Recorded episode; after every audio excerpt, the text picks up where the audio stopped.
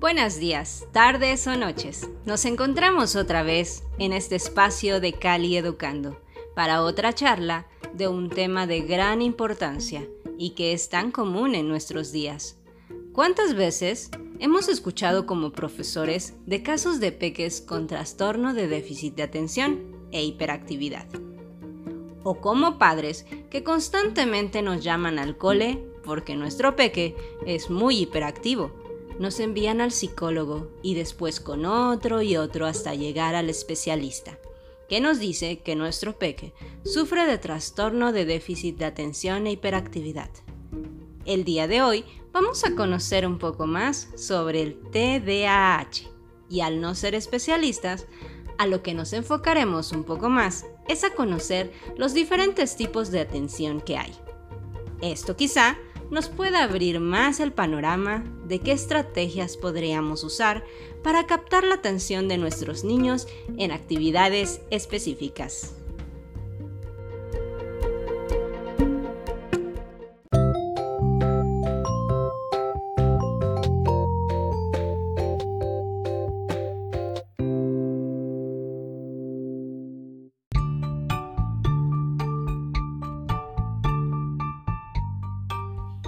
Existen múltiples causas por las que una persona puede desarrollar el TDAH. Se ha propuesto diversos factores, dietas ricas en azúcares, heredabilidad genética, neurobiológica, estilo de vida de la madre durante el embarazo y bajo peso al nacer. Numerosos estudios sustentan el origen biológico de la enfermedad es un padecimiento crónico que se caracteriza por una triada de síntomas consistentes en inatención, hiperactividad e impulsividad, que afectan el funcionamiento académico, social y laboral de quien la padece. Este trastorno es el padecimiento neuropsiquiátrico más frecuente en niños y es el primer motivo de consulta en centros de atención paidopsiquiátrica. Es un padecimiento de presentación mundial, poliétnica, que afecta a ambos géneros, aunque es de 3 a 4 veces más común diagnosticada en hombres. Los síntomas del TDAH persisten en la adolescencia y la adultez, en alrededor del 60% de los pacientes, considerando la expresión de las manifestaciones, el TDAH puede ser leve, moderado o severo. Según la predominancia de síntomas, hay tres variedades clínicas, que son la variedad mixta o combinada. Es la forma más frecuente y representa el 60% de los pacientes. La variedad predominante hiperactivo impulsivo. Es la menos común. Y la variedad inatenta representa de 15-25%. Es probablemente la variedad más común en mujeres. El tratamiento médico del TDAH debe de ser implementado por pediatras capacitados en el padecimiento, así como neuropediatras, psiquiatras y paidopsiquiatras.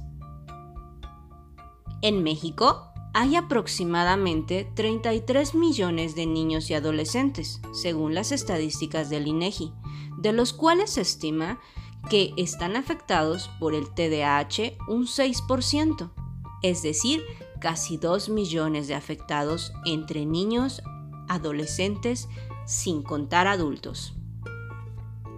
De todos ellos, menos el 10% están diagnosticados y de este 10%, solo un 5% o menos reciben tratamiento. Recientemente se introdujo el TDAH en la cobertura básica tanto del IMSS como del ISTE, por lo que a partir de ahora ascenderá el porcentaje de diagnosticados, así como de los pacientes que reciben tratamiento. En la SMDAH, Sociedad Mexicana de Déficit de Atención e Hiperactividad, insisten en que cada año el sistema de educación mexicano sufre el fracaso escolar de muchos niños, siendo el TDAH una de sus causas. Existen tres síntomas claves para el diagnóstico del trastorno de déficit de atención con hiperactividad y estos son déficit de atención. Al individuo le costará concentrarse en los detalles y sostener el hilo conductor de la conversación. De igual modo, no escuchará cuando se dirigen directamente hacia él, ni prestará atención a ninguna instrucción. Hiperactividad. Se caracteriza por ser una persona extremadamente inquieta. No podrá permanecer sentado en un mismo lugar por mucho tiempo. Impulsividad. Personas que no pueden formular ideas y luego expresarlas. Así que el individuo contestará preguntas antes de haber sido formuladas. Tendrá problemas para esperar su turno así como interrumpirá las conversaciones de otras personas para expresar opiniones no deseadas. Las personas con TDAH pueden ser persistentes en actividades muy estimulantes, pero fracasan con tareas cotidianas poco estimulantes.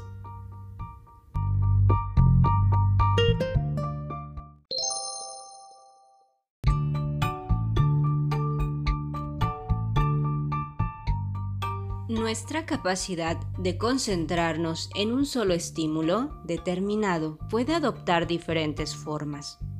La atención es un proceso cognitivo que permite centrarse de manera selectiva en un estímulo o en varios del entorno, sin tener en cuenta el resto. Ahora bien, más allá de conocer la importancia de la gestión o el foco atencional, es conveniente conocer los diferentes tipos de atención que existen, porque en varios aspectos se comportan de un modo distinto y nos afectan también de una manera variada. Una misma persona puede ser hábil controlando un tipo de atención y significativamente menos diestra para manejar otra. La psicología cognitiva señala que la atención debe de ser entendida al menos en tres dimensiones o clases. La atención selectiva, la atención dividida y la atención sostenida. Atención selectiva. También recibe el nombre de atención focalizada. Es la capacidad de seleccionar y focalizar la atención determinada en un estímulo concreto o tarea determinada. La atención selectiva selecciona y deja que solo pase la información que consideramos relevante, al tiempo que ignora lo que no es importante. Por ejemplo, cuando estamos esperando un mensaje muy importante, así que, aunque estemos haciendo otra actividad en el momento, al sonar nuestro cel, nuestra atención inhibe cualquier otro sonido o actividad y solo se concentra en el sonido del mensaje. Atención dividida. Se refiere a los mecanismos que una persona pone en funcionamiento para atender simultáneamente varias demandas del ambiente, para actuar correctamente en esta situación, la persona tendrá que distribuir recursos de atención hacia cada actividad. En estos casos, lógicamente, la atención se concibe como un almacén de recursos que hay que distribuir entre diversas tareas, algunas de las cuales pueden ser más exigentes que otras. Un ejemplo de esta sería cuando, por ejemplo, mamá está cocinando, pero también está hablando por teléfono. La atención sostenida, esta se puede entender como el tiempo en que una persona es capaz de concentrarse en un estímulo simple o en una representación antes de que empiece a cometer errores. Alude a la capacidad para mantener el foco de atención en un estímulo el tiempo suficiente resistiendo las distracciones y el incremento de fatiga. Un ejemplo fácil de esta sería al ver un programa o película en la cual debemos de concentrar nuestra atención durante un periodo largo para poder entender la trama.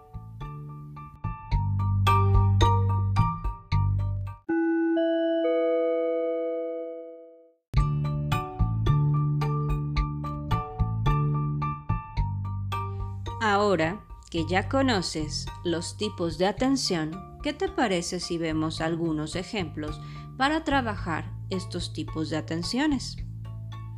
Para trabajar la atención selectiva, se puede realizar un ejercicio en el que se selecciona un estímulo frente a otros muchos.